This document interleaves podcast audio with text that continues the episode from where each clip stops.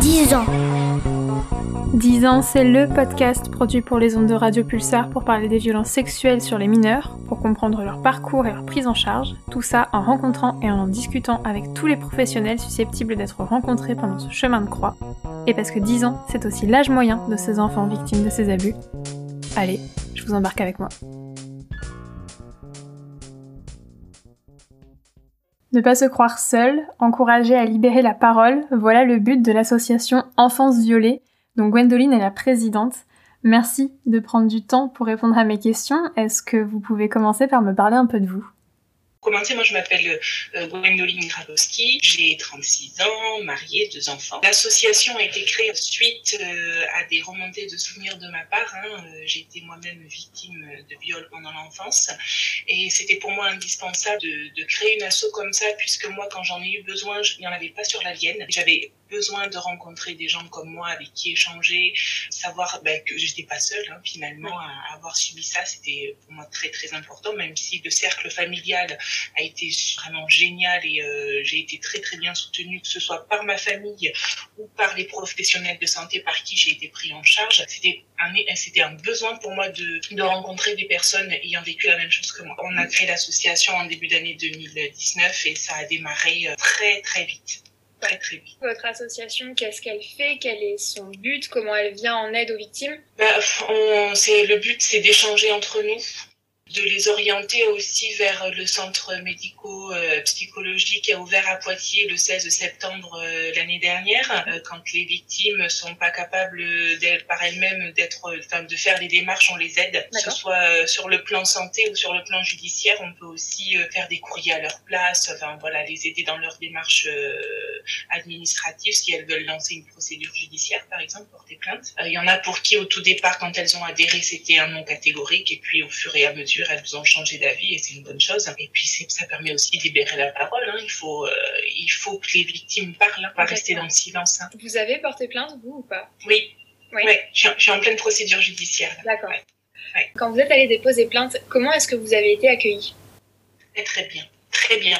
Ah oui, je l'ai fait remonter. Alors moi, j'ai été portée plainte au commissariat de Poitiers. J'ai eu dans un premier temps un agent d'accueil. Euh... Alors c'est pas facile, hein. forcément. De... Puis en plus, on était en période de Covid un petit peu, donc c'était un peu compliqué. Euh, voilà, de, de rentrer dans le commissariat, mais euh, au niveau de la discrétion, parce que là, à ce moment-là, j'avais encore ce sentiment de honte, vraiment très très bien. On dit pourquoi on vient, et là, euh, tout de suite, on est un petit peu mis à l'écart. Euh, j'ai attendu un petit peu parce que la capitaine qui devait prendre mon dépôt de plainte était occupée à ce moment-là. Et puis finalement, j'ai été rappelée après un petit quart d'heure d'attente en disant, puisque les faits sont anciens, il faut prévoir un rendez-vous beaucoup plus long. On va pas vous retenir, vous rappeler et on prendra un rendez-vous un peu plus long. Ce que j'ai fait le lendemain, j'ai rappelé et on m'a posé un rendez-vous une semaine après.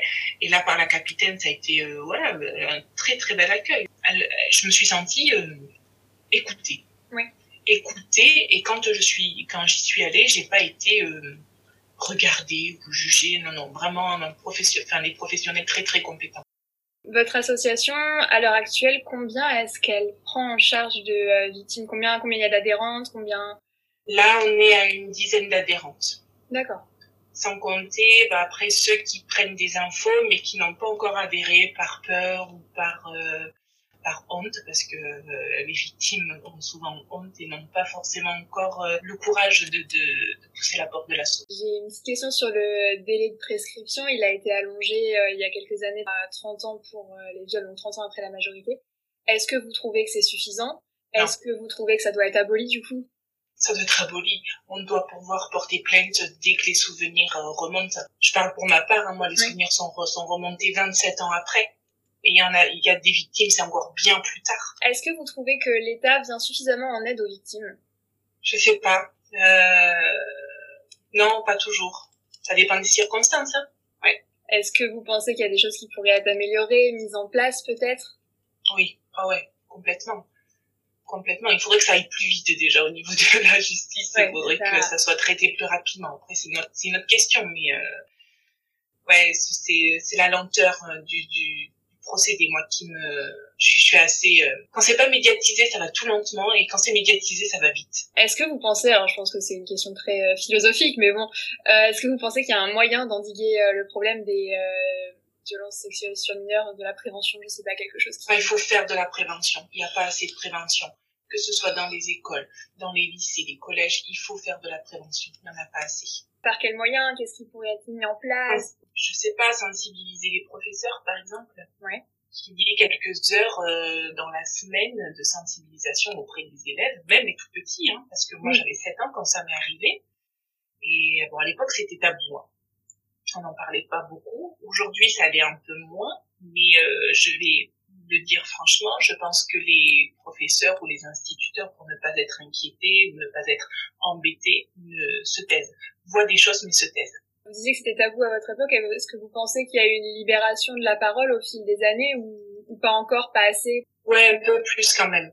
Un petit peu plus. Mais c'est les agissements après. C'est quand l'enfant parle, c'est très bien, mais il faut que l'adulte soit euh, soit là pour l'écouter et mettre en œuvre après les démarches derrière pour protéger cet enfant. Et c'est pas tous les jours, pas toujours fait, mais que ce soit pour des violences sexuelles ou pour des violences, euh, violences euh, enfin voilà pour les enfants battus euh. ouais voilà c'est ça même le harcèlement le harcèlement scolaire hein, c'est pareil hein. est-ce que vous auriez un message à faire passer aux victimes quelque chose que voilà que vous voudriez qu'on porte? Ben, il faut pas qu'elles qu'elles qu'elles gardent ça pour elles euh, pour celles qui sont encore dans le dans le secret qui sont encore dans le dans le dans le déni mais qui elles sentent qu'il y a des choses qui se sont passées dans leur enfance libérez-vous il faut vous libérer de ça pour euh, se reconstruire. On a besoin de libérer la parole et, de parler et être pris en charge par les professionnels de santé. C'est euh, c'est ce qu'il faut pour, euh, pour, que la reconstruction se fasse se fasse bien. Vous parlez de reconstruction. Est-ce que c'est quelque chose qui est compliqué? Je suppose la ah, reconstruction.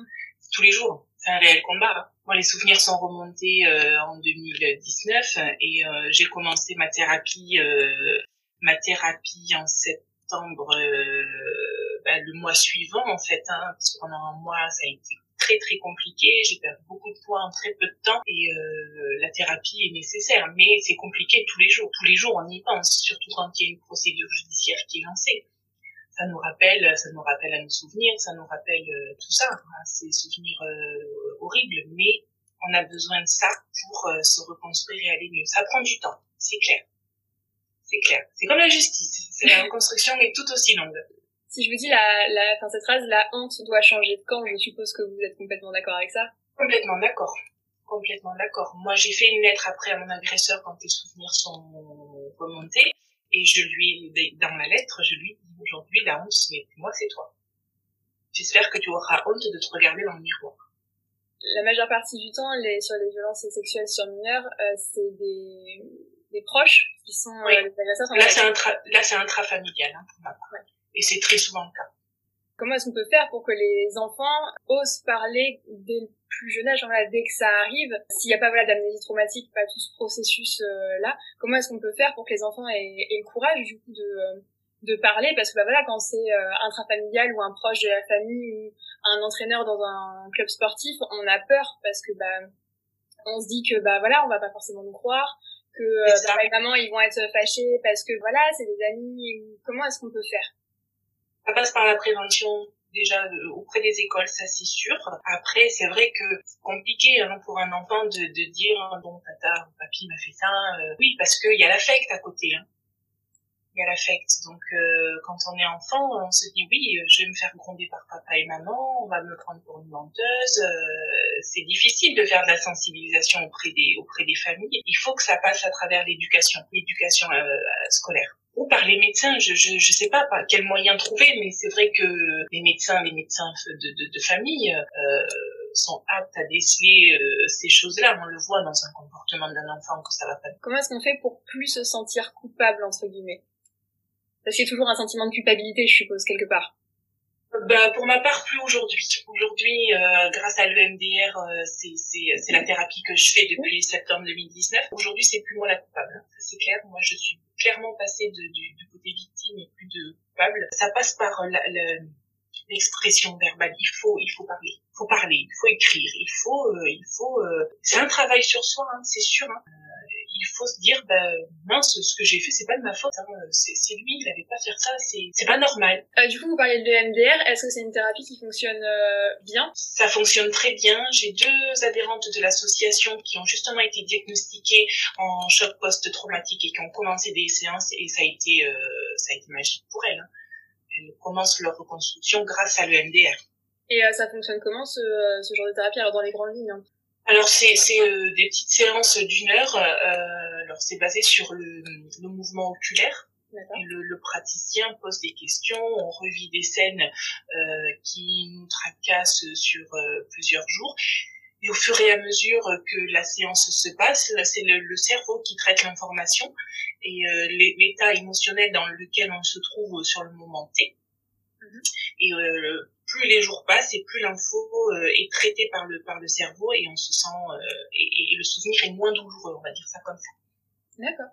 Ouais, c'est compliqué hein, le MDR, mais euh, c'est vraiment une méthode. J'étais sceptique au début ouais. vraiment sceptique. Mon époux aussi, puisque lui, il est dans le secteur euh, psychiatrique aussi, mais il était pas très très convaincu. Et euh, on a complètement, enfin, il a complètement changé son fusil d'épaule. Oui, bah oui. oui, au contraire, aujourd'hui, il en parle partout et, euh, et il faut que ça soit plus répandu. Il faut que les les, les infirmiers soient plus formés aussi. Il n'y en a pas beaucoup encore à l'heure actuelle quand vous avez, enfin voilà, quand vos souvenirs sont remontés, donc je, je, me doute que ça a été euh, très très dur, très compliqué.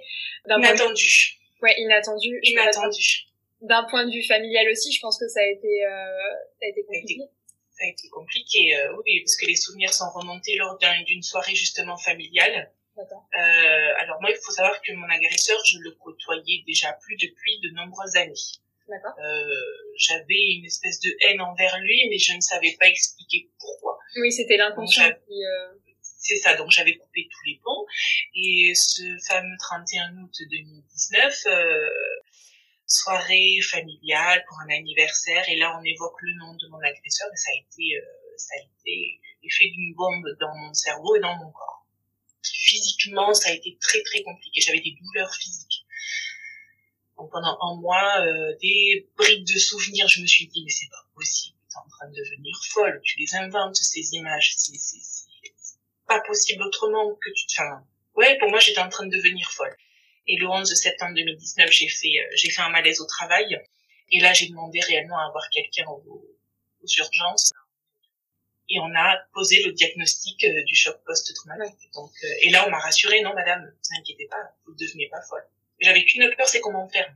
Oui, bah, c'est souvent la, c'est souvent la première idée qu'on a du, voilà, du monde euh, psychiatrique quand on commence à faire on ouais. va nous enfermer alors c'est ça. C'est ça. Non. Et, la peur, et cette peur, je me revoyais à 7 ans, le fait que tous ces souvenirs remontent, j'étais redevenue la petite fille, euh, petite fille que j'étais il y a en 92, quoi. Ouais. J'avais 7 ans, c'était, euh, et pendant 3 mois, j'ai, j'ai, j'ai forcément été en arrêt, euh, en arrêt maladie, j'étais en hypervigilance, enfin, ça a été euh, très problématique euh, pendant ces trois mois. Hein. Ça doit être fatigant mentalement et physiquement, parce que du coup, vous parlez d'hypervigilance, d'être en, en effervescence comme ça, tu ah, quelque chose de... De toute façon, je dormais plus. Ouais. Je dormais plus, j'ai été bon sous traitement forcément pour essayer de déconnecter un petit peu le, le cerveau jusqu'à ce que je commence la première séance de MDR puis perte de perte de poids hein, physique euh, voilà j'ai perdu 12 kilos en, à peine un mois je mangeais plus je dormais plus euh, c'était très compliqué. Très compliqué. Et euh, votre famille vous disiez que votre cercle familial a été génial très présent. Comment est-ce qu'il alors cercle familial je parle de mon mari et mes beaux-parents. Bah, et, et, une de mes sœurs. après mes parents et ma grande sœur c'est voilà ça a été ils ont coupé les ponts mais ils n'ont pas voulu me croire c'est malheureusement le cas dans beaucoup de familles. J'ai deux petites dernières questions. Votre association, elle est compétente plutôt local, elle est compétente localement ou plus? Et ma dernière question, du coup, qu'est-ce que vous espérez pour la suite? On est régional pour l'instant, on aimerait se développer. J'avoue que j'ai pas beaucoup de bénévoles encore, mais on aimerait, on aimerait se développer un petit peu plus. J'aimerais travailler aussi avec les professionnels de santé, intervenir dans les écoles. Ça, ça serait chouette. Oui, ça vraiment bien. Ouais, ouais, ouais. aider, les professionnels de santé à, à faire de la prévention. C'est ce qu'il faut. Merci encore une fois d'avoir pris le temps de répondre à mes questions. Vous pouvez contacter l'association Enfance Violée. On vous met les contacts sur le compte Twitter et Instagram du podcast. C'était le dernier épisode de 10 ans, alors j'ai beaucoup de merci à adresser. Merci à Anaïs de m'avoir poussé à réaliser ce projet et avoir cru en moi dès le début. Merci à Yann et l'autre Anaïs de Pulsar d'avoir dit oui à ce projet et puis d'avoir supporté du coup toutes mes questions et toutes mes craintes. Merci à Audrey d'avoir servi d'auditrice test. C'est compliqué à dire. Hein Merci à toutes celles et ceux qui ont accepté de répondre à mes questions et que j'ai rencontrés pour discuter de ce sujet. Mais surtout merci à vous d'avoir écouté et suivi 10 ans. Le podcast tire sa révérence. J'espère avoir pu vous informer et vous sensibiliser à cette qui m'est si chère et qui me tient tant à cœur. À une prochaine sur les ondes de Radio Pulsar. Salut